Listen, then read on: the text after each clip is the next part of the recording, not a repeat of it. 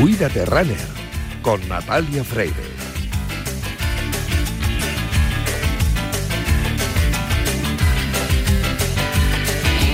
El presidente del Consejo Superior de Deportes, José Manuel Franco, y la presidenta de la Sociedad Española de Oncología Médica, doña Enriqueta Felip, en el marco del Día Mundial contra el Cáncer que se celebró el pasado sábado 4 de febrero, han firmado un convenio marco de colaboración para concienciar a población y pacientes sobre la importancia de la realización de ejercicio físico antes, durante y después del cáncer.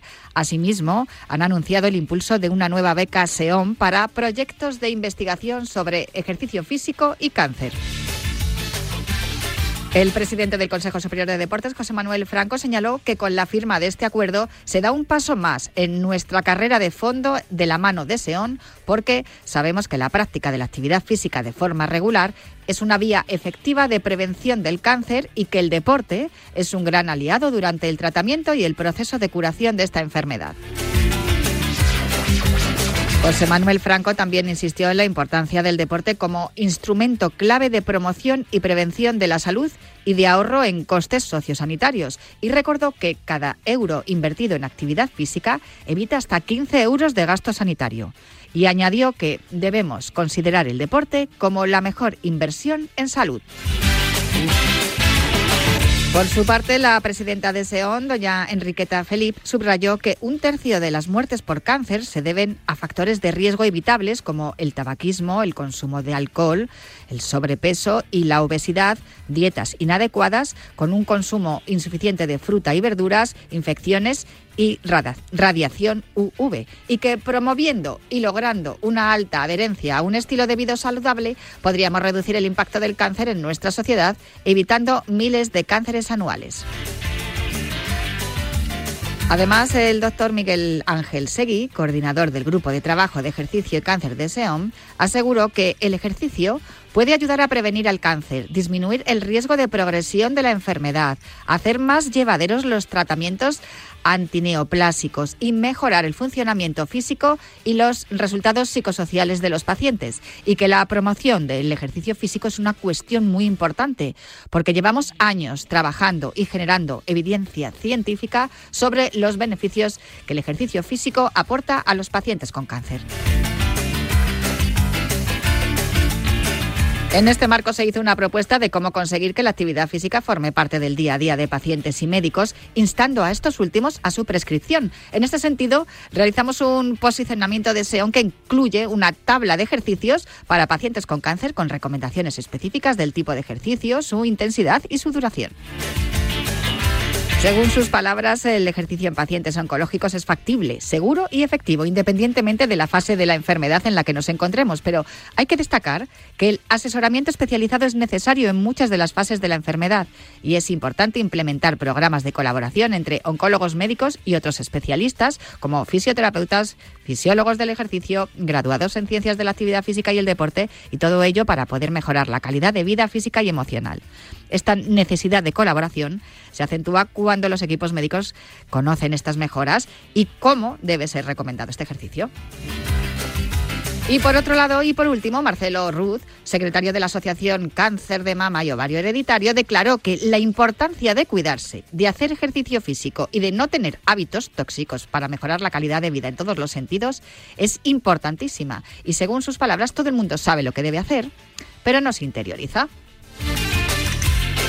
Y aquí es donde entramos nosotros, que os hemos contado todas las bondades que tiene el ejercicio físico para prevenir y mejorar el cáncer. Y es por eso por lo que cada viernes os animamos a llevar una vida saludable a través del atletismo y es por eso por lo que cada viernes aquí en Radio Marca te decimos, cuídate runner.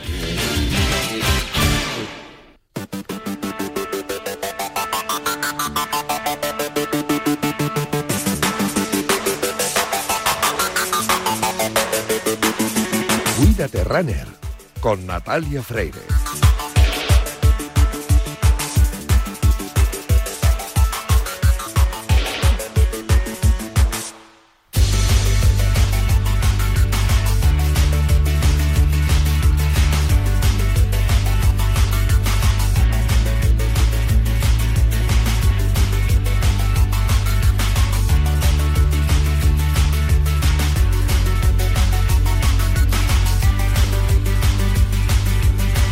Bienvenidos a Cuídate Runner. Ya sabéis que los viernes cogemos el testigo de Yanela Clavo en Cuídate y nos calzamos las zapatillas de correr para que en los próximos minutos recorramos la distancia entre la salud y el deporte más popular, el atletismo.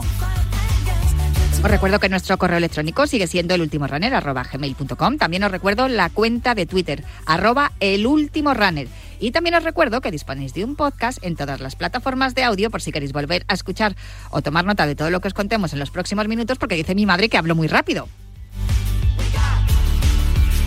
Para eso está el podcast, luego lo podéis poner a una velocidad más despacito y así escucháis todo lo que tengo que contaros. Pero es que como son tantas cosas, siempre voy tan rápido. Además, os tengo que recordar también que hoy es segundo viernes de mes y es por eso por la que en la segunda parte del programa tenemos consultorio con nuestro entrenador, Fran Benito, él habla más despacito que yo. Y además ya tenéis abiertos los teléfonos y el número de WhatsApp para hablar con él o para consultar vuestras dudas sobre cómo mejorar en vuestros entrenamientos. Os lo recuerdo, el teléfono es el 91 443 6501 y el teléfono de WhatsApp 628 26 90 92 y seguro que ya os lo sabéis.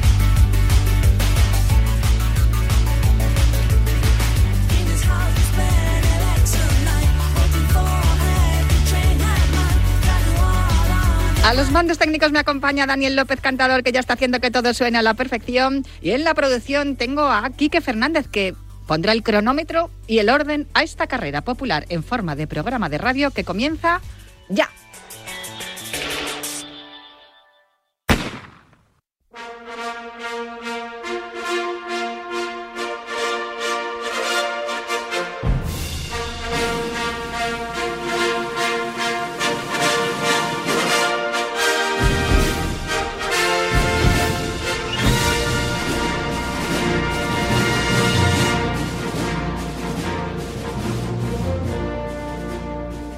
Ya tengo al otro lado del teléfono a nuestro Juan Carlos Higuero porque esta es su sintonía, es la sintonía de, John Williams, Espíritu Olímpico, es la sintonía que precede y que anuncia a Juan Carlos Higuero. Juan Carlos, muy buenas, ¿cómo estás?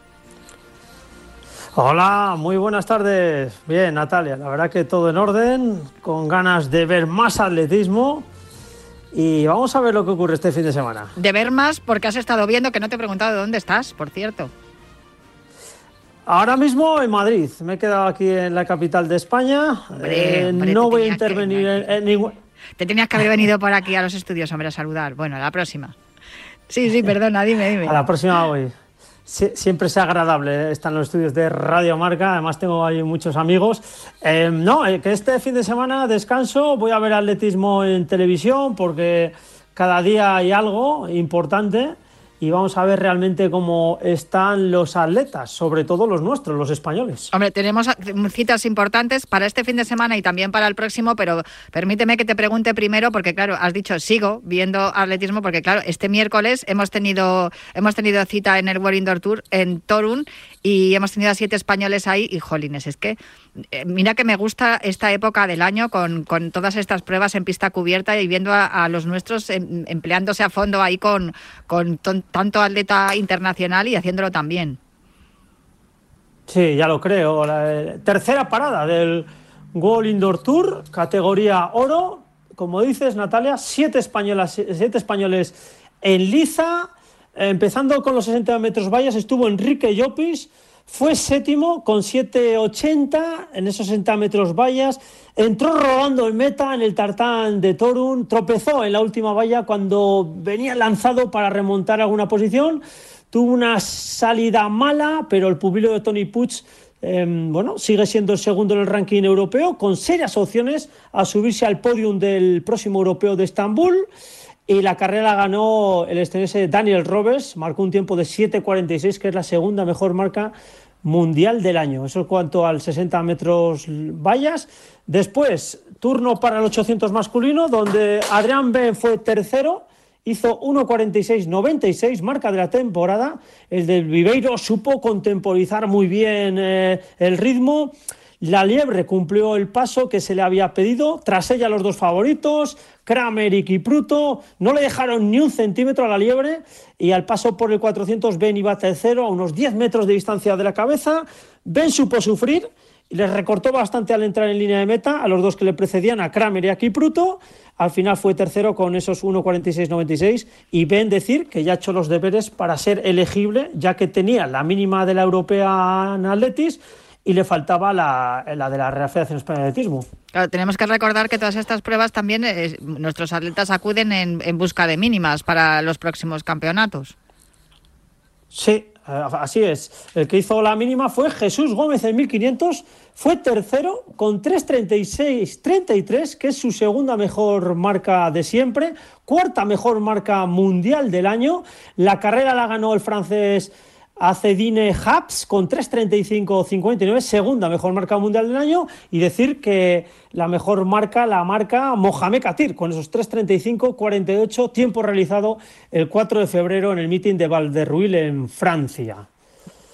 Luego, Oscar eh, Usillos, Sí, Oscar Usillos fue sexto en los 400 metros, salía por la calle número 3. Em, al coger calle libre pasó en cuarto lugar, no pudo abrirse para pasar a los rivales que le precedían y en la última recta se abrió, eh, se abrieron todos a las calles exteriores, con lo cual tuvo que frenarse Oscar Usillos, acabó, repito, sexto con 46-96. Yo creo que Oscar Usillos está en forma, ya que viene de hacer un 200 en 20-70, a dos centésimas de su mejor marca personal, que es récord de España.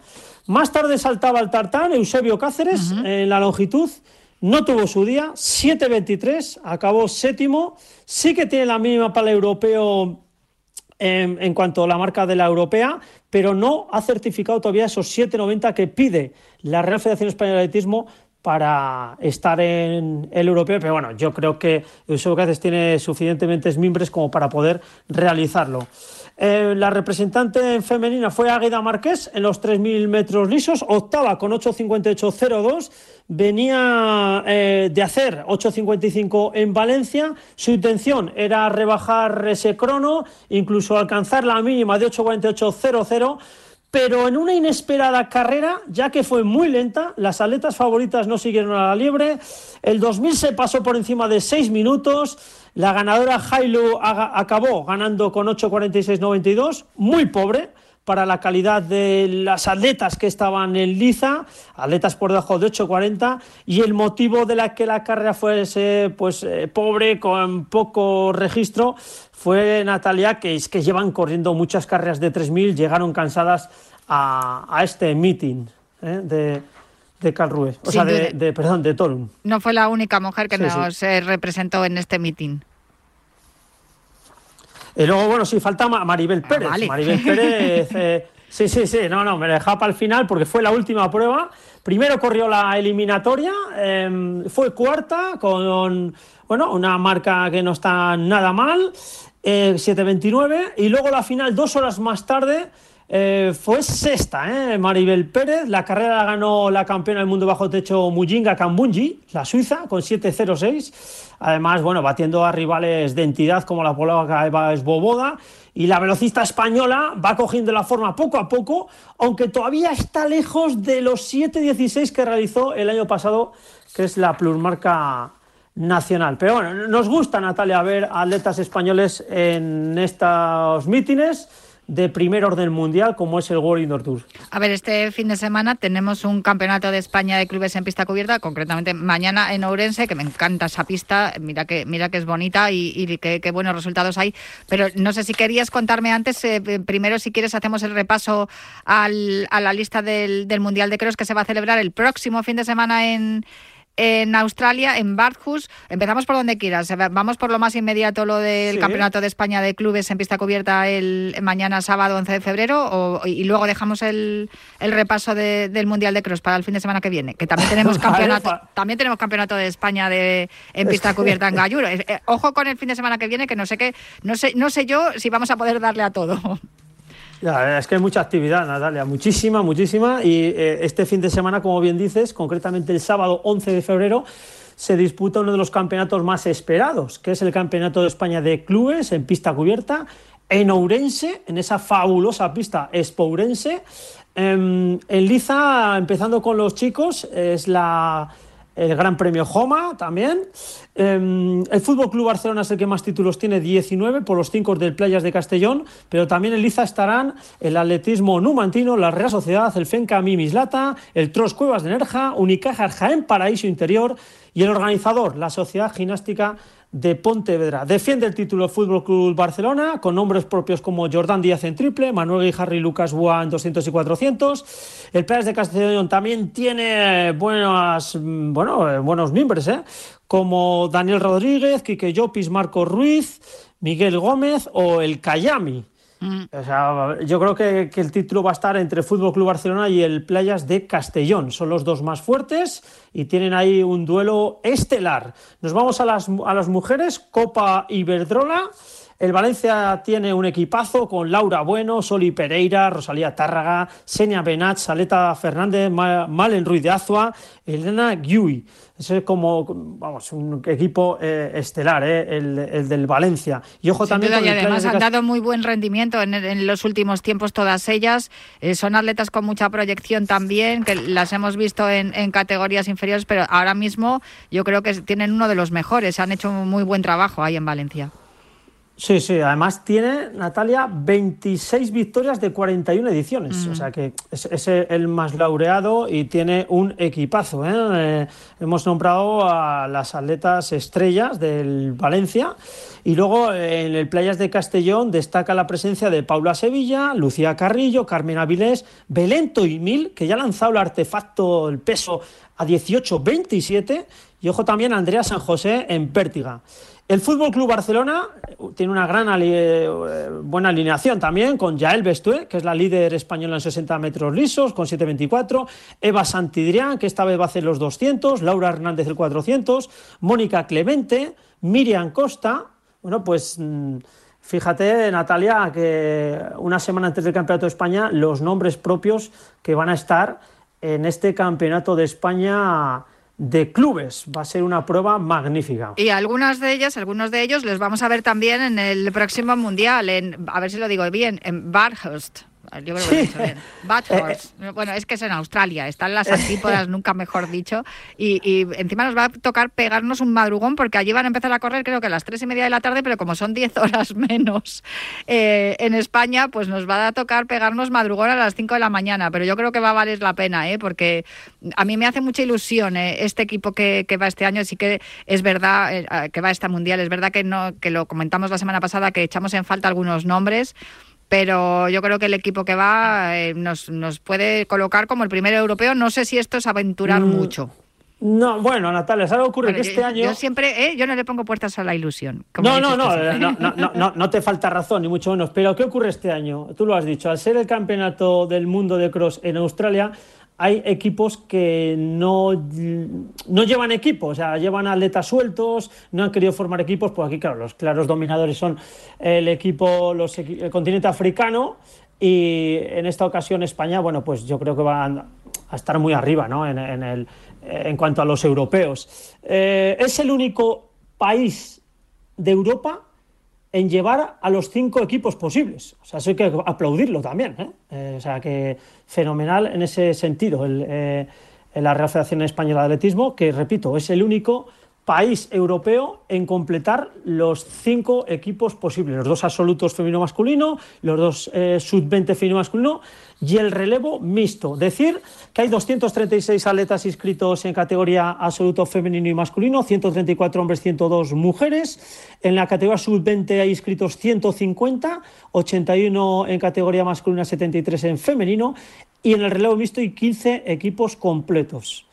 Em, sí, sí. No, no, digo que eh, a mí me, gusta lo que me cuentas, que seamos, el único país en, completar los, cinco equipos que pueden participar, porque eso dice mucho a favor de eh, la cantera que tenemos también en el atletismo español y, los atletas de, que, tienen garantías ¿no? a la hora de, participar en competiciones internacionales. No sé, eh, algo más acerca del Mundial, de que hablaremos también de ello la semana que viene, pero no sé si algo más de, este Mundial que vamos a, de, de Cross de la semana que viene. Sí, eh, eh, hay grandes estrellas en absoluta masculino. Pues va a estar el podium de la pasada edición del 2019 con Chetegeki, Primo y Camboror, por ese orden. y habrá atletas más importantes como los etíopes Seremón Varega, campeón olímpico de los 10.000 en Tokio 2020, y también los kenianos Candy, que tiene la segunda mejor marca mundial de todos los tiempos en media maratón con 57-32 y otro de los kenianos importantes, Ebenio, en categoría femenina, destaca la medallista de bronce de la pasada edición, la que es plurmarquista mundial de 5.000, 10.000, campeona del mundo de 2022 de 10.000, Leteseven Gitei, se enfrentará a, bueno, a sus compatriotas, a Feijisa, entre otras. Ojo también con las kenianas Beatriz Chevet y Jevitok. También Mm, la mujer, yo creo, Natalia, que puede dar la sorpresa, aunque bueno, no sería una sorpresa, lo que pasa que es una mujer que no está acreditada, no tiene medalla internacional de ningún tipo, me refiero a la eritrea Rael Daniel. Viene de ganar eh, crosses importantes como el del Legnano en Italia, el Goibar y también un cross en Hanut en Bélgica. ¿eh? Ojo con esta mujer que puede ser la, la bueno pues la ganadora, aunque bueno, hay dinamita, dinamita, dinamita. Vamos a ver un gran campeonato del mundo de cross que ya teníamos ganas después de cuatro años. Bueno, pues eh, sí que es verdad que teníamos ganas después de cuatro años. Vamos a hacer un pequeño repaso al listado de inscritos del Campeonato de España de la pista cubierta de Gallur que se va a celebrar eh, viernes, sábado y domingo, 17, 18 y 19 de febrero. Va a haber mucho, mucho, mucha tela que cortar, como dices tú. Si quieres un repaso rápido, porque tengo que, mm, quiero que escuches lo que nos contó Adel Mechal el otro día aquí en la sintonía de Radio Marca en el programa diario sobre lo que está ocurriendo en, en, Turquía, ¿no? Y, lo que tiene que ver también con, la familia de su mujer. Hmm, bueno, pues mm, decir Natalia que en el Campeonato de España pues hay muchísimas bajas eh, por diferentes motivos. Y luego, pues en cuanto a otras pruebas, pues eh, sobre todo especial atención a los 400 metros en hombres, a los 800 hombres, que hay muchas mínimas. El medio fondo, tanto en hombres como en mujeres, siempre hay duelos apasionantes. Vamos a ver si se van también un poco espabilando en los concursos para hacer marcas, hacer buenos registros. Y más adelante hablaremos de precisaremos un poquito más de cómo están los nuestros y, lo cierto es, Natalia, que en cuanto a lo de Turquía, pues nos apena muchísimo. ¿eh? Imágenes estremecedoras las que estamos viendo. El otro día escuché a Adel Mechar también en, bueno, pues en alguna entrevista y lo está pasando mal y desde aquí pues mandamos un abrazo enorme y mucho ánimo a todas esas personas que han perdido pues a un ser querido en, esa, catástrofe. Vamos a escuchar lo que le dijo a Raúl Varela y a, y a Begoña Freitas el otro día en A Diario, el miércoles pasado. Bueno, pues la verdad que mi mujer está completamente destrozada. Eh, la verdad que están siendo momentos muy duros para ella. Eh, ayer por la noche, bueno, ya me comunicó que, bueno, eh, nosotros nos tuvimos la boda hace escasos meses. fue en septiembre de este, de este año pasado. Entonces, bueno, una de sus primas que estuvo en nuestra boda eh, ahí ya pudieron sacarla de los escombros, pero ya muerta con sus, dos niños. Y bueno, el marido todavía no lo han encontrado y varias, varias tías y tíos de, de Mine han, han fallecido. La verdad que están siendo momentos muy duros. Justamente hace nada, hace escasos minutos, ella publicaba, pues bueno, pues que digamos, por ejemplo, en la calle Riera número 5 eh, eh, se escucha ruido de personas que están todavía bajo las ruinas y si pueden mandar pues una excavadora, ¿no? Entonces están están siendo momentos muy muy desesperantes, eh, pero bueno, nosotros sí que debo decir que lo que es la familia directa, tanto hermanos como padres como los sobrinos de, de eh, vivían todos como en la misma en la misma manzana y han sobrevivido todos. El problema ha sido desesperante para sobre todo la gente de Antaquia, ¿no? de la ciudad de que es de mi mujer, debido a que cuando sucedió el terremoto a las 4 de la mañana, eh, los medios de comunicación se desplazaron a Ariaman, a Kahramanmarash, a Gaziantep, a Adana, y claro, yo iba viendo el directo y iba diciendo, pero ¿y, Antaquia? ¿Por qué no, no hay ningún directo de Antaquia? Resulta que, claro, Antaquia las carreteras se, se derrumbaron y los puentes también, y luego el aeropuerto quedó completamente destrozado. Entonces, eh, los servicios de emergencia han llegado muchísimo más tarde, y es por eso que Antaquia, la ciudad de mi mujer, ha sido la que la que por ahora es la que más muertos ha registrado, ¿no? Entonces ya va más de mil, justamente hace 15 minutos ya han sobrepasado los 7.000 muertos en total en Turquía, eh, sin contar los de Siria y, y claro, es, eh, es una situación desesperante porque no hay gasolina, no eh, la gente, mm, el egoísmo en el sentido de todo el mundo, no es egoísmo, al final es sálvese quien pueda, ¿no? Todo el mundo está saliendo de, la zona, eh, los, los servicios de emergencia eh, no pueden moverse con la facilidad o con la comunidad que deberían en, este, en estos casos. Y se están se están viviendo pues bueno momentos eh, desesperantes. Esta mañana he hablado con mi cuñado.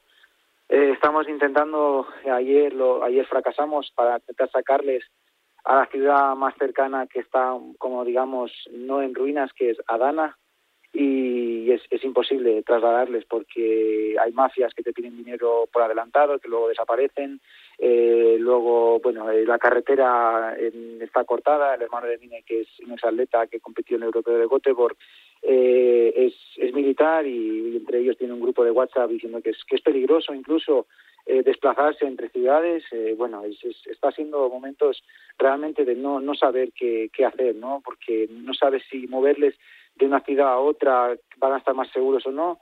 Y mi cuñado esta mañana ha dicho que ha habido otros cuatro o cinco temblores y bueno, la gente ya empieza a correr bulos, ¿no? Lo típico, las, las noticias falsas de que puede generarse un terremoto todavía mayor y bueno, lo típico, ¿no? Eh, la, la, la desesperación y, y, el pánico se ha apoderado completamente de la ciudad de Antaquis.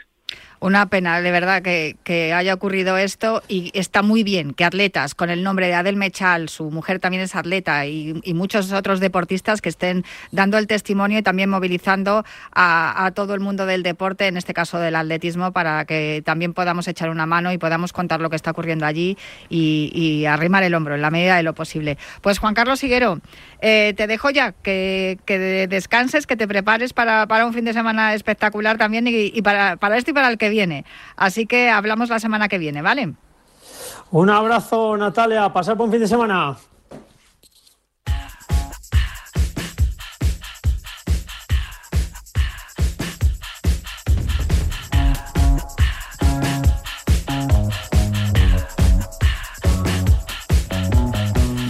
Escuchas hablar a Del Mechal y dices, madre mía, todo pasa a un segundo plano, tomas perspectiva de las cosas y dices, pues al final no tengo ningún tipo de problema y, y esta gente sí que la tiene, sin duda. Y por eso aquí en cada, cada último viernes de mes tenemos eh, el viernes solidario en el que hablamos y también animamos a todos los organizadores de las carreras que, que nos informen de sus carreras solidarias, que nos informen de, de, cómo podemos echar una mano de, de, algún modo haciendo lo que más nos gusta, que es correr. Y es por eso por lo que tengo al otro lado del teléfono a mi compañero Pablo Parra, que precisamente hoy no es último viernes de mes, pero es el último día prácticamente ya para inscribirse para poder participar en una carrera que se va a celebrar este domingo a partir de las ocho y media de la mañana. Pablo Parra, muy buenas, ¿cómo estás?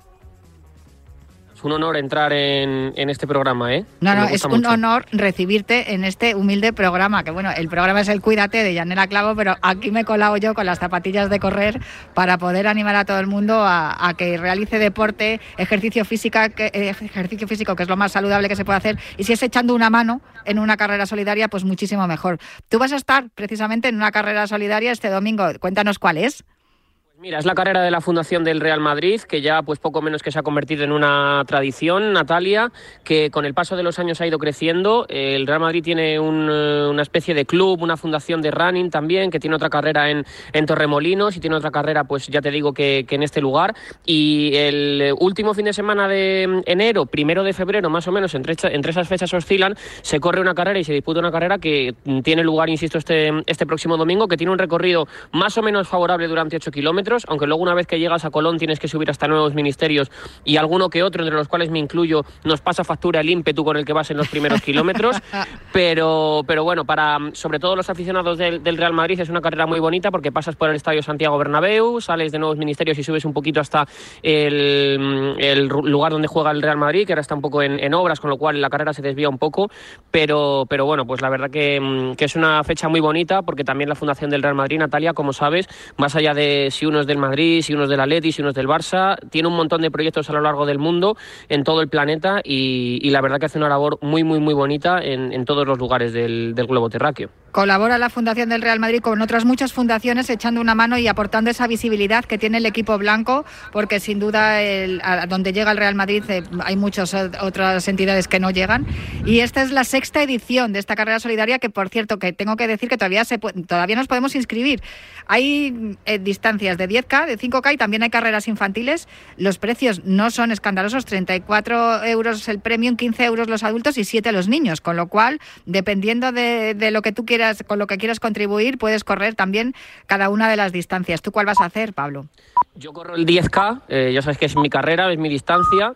Vengo con muchas esperanzas. Eh, si te soy sincero, creo que voy a hacer mi mejor marca, creo, desde 2014.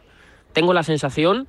Y, nada, la verdad que, yo llego como un avión, Natalia, llego en, mi mejor momento, no, no, no te engaño. Eh, todo sea que luego nos pase factura la, la subida, pero, pero vamos, el 10K de este año, la verdad que es una carrera que, tienes que conocer, creo yo, porque ya te digo que, bajar es muy fácil, pasa un poco como con la San Silvestre, pero luego cuando en la San Silvestre, por ejemplo, llegas a Tocha, en la Vallecana me refiero, se te pone un poco la cuesta hacia arriba hasta Vallecas y ahí se te complica la cosa. Y aquí pasa un poquito parecido. Es verdad que la cuesta no es muy profunda y muy empinada, pero sí es verdad que luego el ritmo baja un poco y, si aparece el flato, si aparece el cansancio muscular, pues te puede pasar em, factura. Em, la meta mola mucho, porque además, eh, ya te digo que es una carrera, a ver, evidentemente es una carrera solidaria, pero también para muchos aficionados del Real Madrid es un día muy especial, porque además también pues se, ponen canciones en la meta del conjunto blanco, porque la corre gente de, mucho lustre, la ha corrido Raúl González Blanco, la ha corrido Álvaro Arbeloa, y el año pasado la carrera de 5 kilómetros la, corrió y de hecho la abrió Isabel Díaz Ayuso, que es la presidenta de la Comunidad de Madrid. Almeida no se ha pasado todavía por la carrera de la Fundación del Real Madrid, dudo que lo haga, pero tuvo presencia ilustre el año pasado. Bueno, www.runningfundacionrealmadrid.es. Ahí os podéis inscribir todavía, distancias 10K, 5K y también hay carreras infantiles. Importante también fomentar la práctica saludable del deporte popular entre los niños. A partir de las 8.45 no es mucho el madrugón que hay que, hay que hacer y, hasta las 12 y, y, son seis ediciones de esta carrera solidaria Fundación Real Madrid. Ya que corremos, ya que nos gusta correr, pues hacerlo por una causa solidaria. Eso es lo que nos cuentas hoy, Pablo. Muchísimas gracias. Un abrazo enorme, Natalia. Pues vamos a hacer una paradita para el habituallamiento y volvemos con Sex de Bode, que me tiene que contar cosas muy interesantes para mejorar nuestro rendimiento en el entrenamiento y en la práctica del atletismo popular.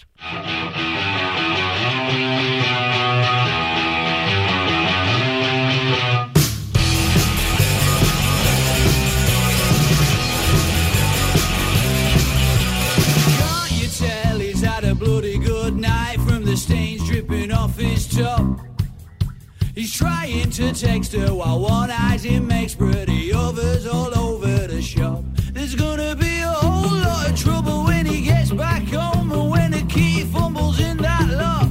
There's gonna be a whole lot of trouble if he makes it back, but I don't think that he's gonna stop. Not for nothing, he's a Pues están sonando los Raytons porque es el momento de hablar de todos esos productos que nos ayudan a sentirnos cada vez mejor, porque ya sabéis que en Cuídate Runner tenemos la intención de ayudar a nuestros oyentes a, tener una vida saludable y por eso queremos hablar cada semana y lo hacemos con Sesk de Bode, manager de salud y deporte de Kern Pharma, para que nos hable de algunos de los productos de la línea Finisher, que es la línea dirigida a todos los deportistas, a todos los que apuestan por una vida saludable. Hola Sesk, ¿cómo estás? Hola Natalia, muy bien, gracias. Aquí empezando el viernes con mucha energía, aunque hoy me gustaría preguntarte por un producto que creo que está bastante de moda, porque está de moda también eh, la dieta vegana. Entonces, eh, cuando vi este producto en vuestra web, en finisher.es, dije, tengo que preguntarle esto por esto a SESC, porque mm, algunos ya se están planteando el, pasarse a la dieta vegana y claro, pues muchos de los productos que hay en el mercado no tienen esta, este tipo de productos alimenticios para que sean aptos para veganos. No sé si es, es un producto nuevo, lo, lo habéis sacado hace poco, el Finisher Vegan Protein. Bueno, eh, como dices, es un producto que está a la orden del día, ¿no? Al final la, las dietas y, bueno, y comida vegana pues eh, ha ido creciendo mucho en los últimos años. Nosotros lo lanzamos en un momento extraño porque lo lanzamos en un momento que vino la pandemia y queda como, quedó como un poco relegado, ¿no? Y, el año pasado hicimos un poco como un relanzamiento porque había todavía muchas personas que no sabían, ¿no? Que, en Finisher y en Care Pharma teníamos un producto para, para personas que quisieran seguir una dieta vegana, ¿no? Y la verdad que, que bueno, está funcionando bien, eh, es un producto que, que, está formulado con ingredientes puramente eh, veganos, con una base de, de guisante, de arroz y de cáñamo, y el sabor es un sabor a chocolate, ¿no? Porque muchas veces eh, a la gente le preocupa que, que, los sabores veganos no estén buenos. En este caso, pues nosotros eh, hacemos la mezcla eh, de los ingredientes con, con, cacao y al final, pues eh, el sabor que sale es sabor a chocolate, ¿no? Y, realmente no hay ningún tipo de, de azúcar añadido y lo que hace es que sea un producto muy bueno tanto a nivel deportivo como para utilizar como comida entre horas o incluso en un desayuno. No, yo es que cuando vi la, los ingredientes dije, no sé a qué sabrá, pero es importante que digas eso, que está bueno, porque, porque tiene sabor a chocolate y, y desde luego no, pues claro, porque muchas veces ves los ingredientes y dices, madre mía, es que esto, esto es como comer eh, alfalfa, pero la verdad es que sí, no, no, no, eh, que suele pasar, le suele pasar a muchos sí, usuarios que dicen, es que está malísimo, tienes que mezclarlo con zumo, con... O, que el resultado es muy bueno, pero está malísimo y eso por lo menos vosotros lo habéis cuidado en este caso. Hay una cosa que me interesa de, de este producto, porque muchas veces cuando vamos al nutricionista, cuando eh, uno decide cambiar su alimentación, muchas veces lo hablamos también con Irina Rodríguez, a la que creo que conoces, hablamos con ella en, en femenino singular, que hacer dieta no implica solo tener que adelgazar, o no, no hay que hacer dieta para adelgazar, sino que hay que hacer dieta para llevar una buena alimentación, para cambiar eh, la manera de alimentarnos, ¿no? Y, con este tipo de productos, además lo que hacemos es potenciar nuestro, nuestro estado físico, ¿no? En este caso, nuestro, nuestro tono muscular que es por eso por lo que se ingieren las, las proteínas. Pero eh, lo bueno de esto es que se puede consumir en, en cualquier momento del día, ¿no? Antes del desayuno, entre comidas, después del entrenamiento. ¿Cómo recomendáis vosotros desde Finisher que se, se consuma este vegan protein? Sí, eh, a ver, lo que dices es, es, es, claro, es cierto. Al final, y muchas veces cuando las personas, por, por decisión de toda la vida o por un cambio suyo en su alimentación, empiezan por una dieta vegana, uno de los principales problemas es encontrar las cantidades necesarias de proteínas, ¿no? Porque al eliminar las proteínas animales, pues es más complicado a través de la proteína vegetal llegar a los mínimos, ¿no? Por eso los batidos de proteína vegetal eh, ayudan muchísimo a, llegar a estos a esos mínimos. Entonces nosotros eh, lo planteamos siempre que puede utilizarse en cualquier comida, ¿no? Que puede ser eh, antes del desayuno o con el desayuno, o sea, complementado con otro alimento, entre comidas, como opción entre horas, a media mañana, a media tarde, o lógicamente si hacemos deporte eh, y deporte de fuerza, eh, pues, eh, pues el gimnasio o una sesión de fuerza de piernas, ¿no? Para, para los runners o incluso una clase de CrossFit, pues se utilizaría al acabar, ¿no? Como, como recuperador.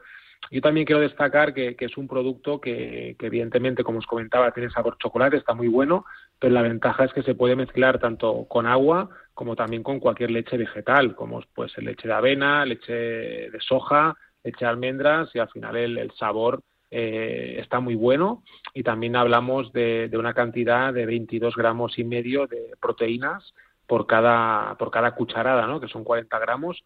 Por lo tanto, en, un batido de, de Finisher Vegan Protein aportamos una cantidad muy buena de proteínas, baja en grasas, hablamos de 2 gramos de grasa únicamente, y 4 gramos de hidratos, que también es muy poquito. Por lo tanto, es una fórmula muy, muy completa y muy buena para utilizar tanto como recuperador como eh, complemento de la dieta. Tengo que destacar, y perdóname que sea así de materialista, el precio, porque cada vez que vas al mercado a consumir, a, en busca de algún producto que de proteínas que, que, que puedas eh, consumir durante, durante una temporada, te encuentras con unos precios desorbitados y el caso es que los productos de Finisher son bastante accesibles para cualquier bolsillo.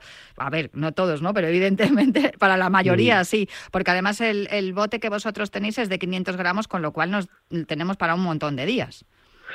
Sí, bueno, es algo que siempre hemos intentado, eh, bueno, eh, estar eh, pendientes, ¿no? De, ofrecer precios eh, adecuados. Eh, evidentemente, pues intentamos estar a los niveles de mercado, pero ofrecer un producto de calidad, eh, porque, bueno, como siempre también destaco, los productos finisher siguen el mismo desarrollo y el mismo proceso que cualquier producto de, de ¿no? Como si fuera un medicamento. Por lo tanto, los, los costes son importantes porque se cuida mucho eh, todo lo que lanzamos. También pues hacemos un control de alérgenos en todos los lotes de los productos para garantizar que no llevan, pues eh, en este caso, pues ni gluten ni lactosa, pero al final es algo también que, que encarece los costes, ¿no? Pero nosotros mm. lo, asumimos porque es importante. Y luego en este caso concreto optamos por hacer un bote de medio kilo porque tampoco es excesivamente grande y también es una manera de, conseguir un precio más económico que la gente lo pueda eh, probar y que en casa pues tampoco le ocupe eh, espacio, ¿no? a veces hay botes de 4 o 5 kilos que, que, bueno, los compras sin saber si te va a gustar, si no te va a gustar. En este caso, pues es un precio accesible, una cantidad eh, correcta y el bote pues tampoco es muy grande, ¿no? Por lo tanto, es una muy buena opción para, para tenerlo en casa, para usarlo en las comidas y, y si vamos a entrenar, pues también como recuperador. Y encima está bueno. Finisher Vegan Protein, este es el, producto del que os hemos hablado hoy. Lo podéis eh, mirar también, informaros de todo lo que queráis en el finisher.es. Ya sabéis que aquí en Runner apostamos por, por todos los que están buscando salud y, también deporte, que es de, lo que se ocupa Kern Pharma y por eso hablamos cada semana aquí en Cuídate Runner con Sex de Bode. Un abrazo muy fuerte, Sex. Muchísimas gracias por estar con nosotros una semana más. Un abrazo, Natalia. Buenas tardes. ¿Algún problema, entrenador? Oh, no. ¿Lo hago otra vez? Sí.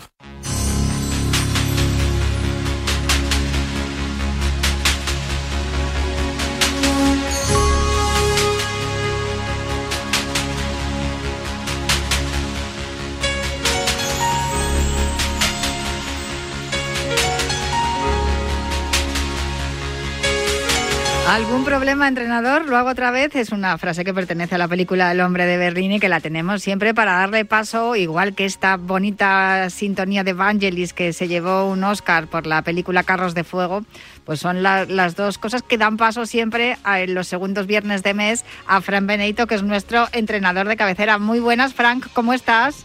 Muy buenas tardes, Natalia. Encantado de estar un viernes más con todos vosotros y escuchando el programa. Feliz feliz porque aprendes mucho.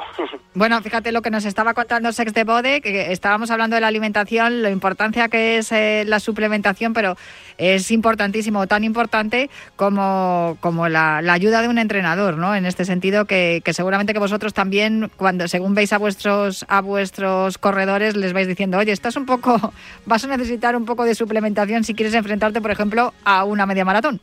Así es, así es. Eh, normalmente yo no soy de suplementar mucho, pero sí que es verdad que cuando cuando llegan los, los objetivos principales de la temporada, que se entrena más fuerte, pues algún complemento, algún complejo vitamínico, yo creo que sí que es recomendable para evitar cualquier carencia. Pero hoy hay que saber que los alimentos de hoy en día no tienen los nutrientes de hace 30 años porque no se cuidan igual y las frutas, eh, carne y todo, entonces eh, los complementos vienen bien. Y por eso lo que nos ha estado contando es eh, de, para los veganos, ¿no? El vegan protein, todo lo que nos ha estado contando que es importantísimo, como importantísimos los consejos del entrenador.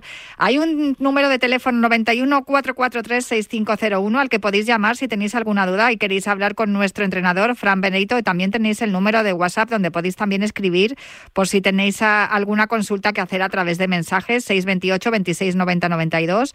Repite el teléfono para los oyentes 91 443 6501. Vuestro entrenador Frank Benito a vuestra disposición, pero también han llegado eh, algunos mensajes al correo frankbenito@gmail.com y el último runner.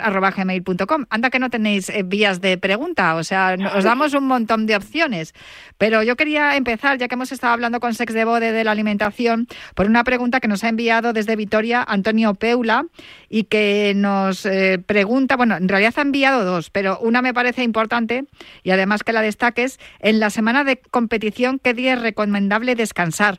Eh, lo del descanso, que me lo dices siempre, es tan importante como el entrenamiento, Frank, pero en la semana de competición, ¿cuándo se debe descansar? Que nos pregunta Antonio Peula. Bueno, Antonio Peula, uno de los mejores eh, eh, obstaculistas de todos los tiempos de España, que hizo 8, 20 algo, 20 y poquito, o sea que encantado que nos pregunte todo un, gran campeón. bueno, pues, vale, vale, vale, conoces hasta los oyentes que, nos, que nos hacen las preguntas. los que han estado en la élite, claro, son más o menos de mi época y me encanta que nos sigan y que nos pregunten. Oye, claro, porque digo yo, Antonio Peula de Vitoria tampoco habrá muchos, o sea que tiene que ser él. De todos modos, si no, eh, 91 443-6501. Uh, Antonio llama y di que eres tú, el obstaculista.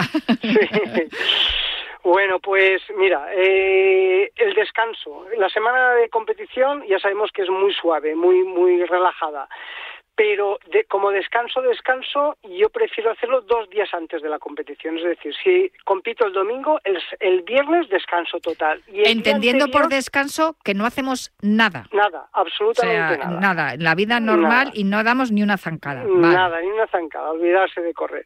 Y el día antes sí que hacer un calentamiento que decimos, una activación a distancia, es decir, rodar 15-20 minutos, hacer 6 o 7 rectas de 100 metros en progresión, hacer unos pequeños multisaltos cinco minutitos más de trote y hasta con eso ya estamos preparados física y mentalmente para el día siguiente ir como cohetes.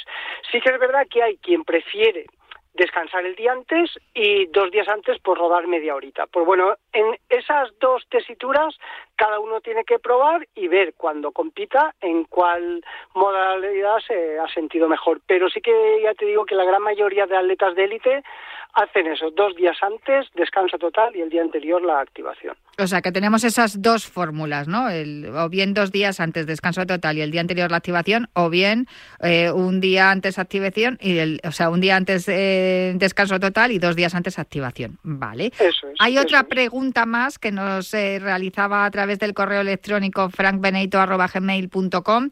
¿Es recomendable para un corredor de fondo hacer entrenamientos de pesas? Ay, dime que no. no, no para los cojos. no, a ver, es una broma. Es fundamental. Yo creo que, a ver, si no es imprescindible, sí que es importante. Y si no trabajas las pesas, haz el trabajo con tu propio peso pero la fuerza hay que trabajarla de alguna manera y sobre todo al principio de la temporada. Yo recomiendo trabajo de pesas, no con muchos kilos, eh, con cargas medias y hacer repeticiones 12, 15 repeticiones, máximo 20 por ejercicio, hacer 10 ejercicios eh, por, en cada circuito y ese circuito, que trabajas todos los grupos musculares, hacerlo dos o tres veces. Fundamental, dos o tres meses los primeros de la temporada, trabajar las pesas o con el propio peso. Luego ya iremos cambiando ese trabajo de pesas o de, o de con el propio peso con arrastres, con cuestas o con las dunas de arena si vives en la playa. Pero las pesas yo creo que es, mm, está bien, está muy bien trabajar para evitar lesiones, para conseguir mayor rendimiento y para alargar nuestra carrera deportiva. Vale, pues eh, no me voy a librar entonces del trabajo de fuerza, ¿no? No, nada, nada, hay que hacerla toda la vida, tengas 18 años o 55. Sí que es verdad que cuando seas mayor moverás cargas un poco más livianas, pero es importante hacerla. Yo, yo no lo descuidaría. Es más, te va a hacer que mantengas tu vida deportiva muchos más años. Eh, es que la fuerza es una de las cuatro cualidades básicas eh, que tenemos que trabajar. Resistencia, velocidad, eh, flexibilidad y fuerza hay que trabajarla siempre. Bueno, 91-443-6501, el teléfono de los oyentes, por si hay alguien que te quiera preguntar. No nos libramos de hacer eh, pesas, ni aunque seamos corredores de fondo, pero y tampoco tenemos que descuidar el descanso. Eso de momento es lo que, lo que tenemos claro después de las preguntas de Antonio Peula, pero tengo más preguntas de, de los oyentes. Para ti hay una de David Parada que además dice que es opositor a la Policía Nacional, con lo cual debe de estar entrenando y, y, está bastante preocupado, eh, que muchas veces se habla de talonar y de que hay que intentar no hacerlo cuando corremos y, por eso quiere saber que, por qué es importante no talonar a la hora de correr y los motivos por los que no se debe hacer, porque dice que, mm, que claro, me imagino que si tiene que preparar las oposiciones eh, tendrá que correr lo mejor posible. Hombre, para eso están tus zapatillas FBR, ¿no? Que, que están en el, en el mercado y que hay, hay también otros otro tipo de, de, modelos, ¿no? Pero están tus, tus FBR y ahora no sé si con las Prenel también, oye, hay posibilidades de, de evitar el, lo de talonar. Lo primero, eh, hay mucha gente que talona. Eh, ¿Es un problema a la hora de buscar un rendimiento, por ejemplo, para ser opositor de Policía Nacional? A ver, yo pienso que la mejor técnica es la natural, la técnica de carrera, y si nos ponemos a correr descalzos, difícilmente vas a impactar con el talón. Entonces, cogiendo esa premisa, yo creo que, que y he defendido siempre, y muchos entrenadores lo defendemos, la técnica correcta es impactando o contactando al principio con la parte delantera o la media del pie, y luego apoyas ya toda la planta del pie para impulsar. Lo que no es bueno, que muchos piensan también, ah, pues como vamos a correr bien apoyando delante, corre de puntillitas. Ya lo hemos comentado una vez, correr de puntillitas también es lesivo, porque lo que hacemos es romper el ciclo natural del, del gemelo. El gemelo, cuando el talón baja, se estira y lo que no puedes es contraerlo de repente para quedarte con el talón elevado. Sí que es cierto que con las FBR te quedas con el talón flotante siempre, pero permites que la planta del pie antes del impulso esté plana, que esté plana respecto al suelo. ¿Vale? Entonces, correr de, puntillas no, correr impactando con el talón no, porque esto es menos eficiente, menos rendimiento y más lesiones. Es más, siempre he puesto el ejemplo. Ahora saltamos, estamos de pie, saltamos, caemos y vais a ver como siempre vamos a apoyar con la punta del pie. ¿Por qué? Con los dedos. Porque es la manera natural de activar nuestro arco plantar para que amortigüe nuestra caída. Nuestro arco plantar está diseñado anatómicamente precisamente para eso, para amortiguar la caída. Si yo salto y caigo el talón, como no activo mi arco plantar, ese golpe lo voy a notar hasta las cervicales.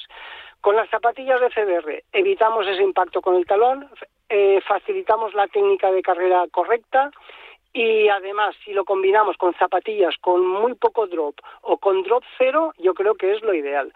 Las zapatillas de CBR, un par de días a la semana, correr con ellas 30, 40 minutos para adquirir la técnica de carrera que hemos perdido y que teníamos de niños. De niños normalmente todos corremos bien, pero por el uso de zapatillas con drop o demasiada amortiguación lo vamos perdiendo. Y, y con las zapatillas con drop cero, eh, facilitamos esa técnica natural. Yo creo que la combinación zapatillas de FBR, que la pueden conseguir en la web www.fbrconcept.com, con zapatillas, como digo, con drop cero, con talón, con drop cero, o con un drop muy poquito, yo creo que la combinación es inmejorable. De hecho, pensa una cosa, las zapatillas las grandes marcas que nos venden zapatillas con mega amortiguación y todo eso, ¿cómo compiten los, los atletas de élite para lograr sus récords mundiales en la pista? Con zapatillas con apenas amortiguación y sin talón. Es decir, saben que la mayor eficiencia para atleta es que no tengan mucha amortiguación y sin talón para que el talón quede flotante y consiga su máxima energía con eso creo que está. Sin embargo, vemos algunas zapatillas, sobre todo en corredores de larga distancia, Frank, que es que vamos, puedes escribir la lista de la compra en, el, en la suela. Sí. ¿Cómo, cómo? ¿Qué? No, digo que vemos muchas zapatillas, eh, sobre todo en corredores de larga distancia, que, tienen, tienen tanta suela que parece que puedes, que te sirve para escribir la lista de la compra. es que estamos, eh, los entrenadores vamos por una línea, fomentando la técnica correcta de medio pie, y las grandes marcas y las tiendas, eh, la, la, la venta de la comodidad. ¿Vale? es el éxito en las ventas en muchos productos está en la comodidad, pero no nos dicen que a medio y largo plazo eso puede repercutir en lesiones y ser más lentos. Mm, eso al final las grandes marcas lo quieren vender. Entonces, ¿qué saben que vender comodidad? Eh, pues eh, el éxito, como digo, en ventas es, es mayor. Entonces, pues bueno, ahí está.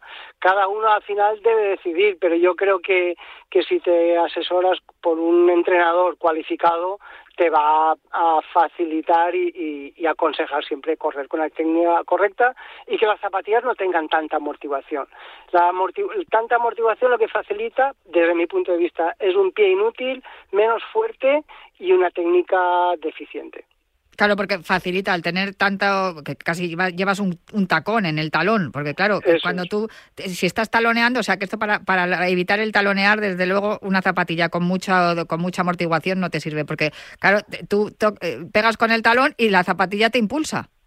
Claro, sí, sí, sí, no, a ver, lo que hace eh, el impactar el talón, es con lo que te he dicho, ponte la zapatilla que quieras, que valga el dineral que quieras, con la máxima amortiguación, salta y cae el talón. Y es que lo vas a notar, es que por mucha amortiguación que tenga, al final ese impacto, como el pie no ha trabajado bien, lo vas a notar hasta, hasta en la nuca. Entonces, eh, y la gente sigue lesionándose. Y mira que hay zapatillas mega amortiguadas, de tal, no sé qué, pero como fomenta esa técnica eh, no tan eficiente, pues la gente sigue lesionándose. Al final, más que la amortiguación, lo que lo que evita más las lesiones es el tener una buena técnica.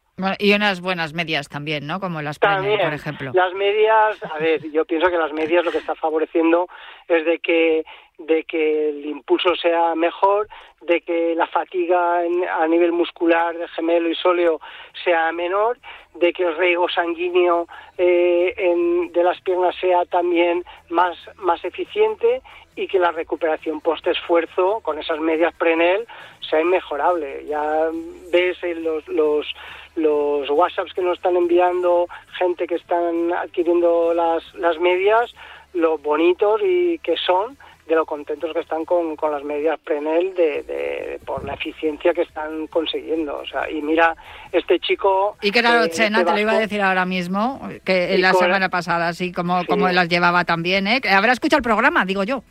Seguramente, y que era Lochena, que, fue campeón de España la semana pasada sub-23 en salto longitud y que está contentísimo con las medias porque le están, él está entrenando muchísimo con su entrenador, que están a tope, pero a la hora de saltar no se las quita. O sea, que ese, esa ayuda extra que consigue en el salto, pues nosotros encantadísimos de que, de que las lleve. Pues eh, Fran Benito, recuerdo tu correo franbenito.gmail.com. Ahí po- podéis consultarle todas las dudas que tengáis y, y el próximo, dentro de, de un mes, volvemos a hablar aquí en los segundos viernes de mes son tuyos para nuestro entrenador Fran Benito. Un abrazo muy fuerte, que me tengo que ir ya.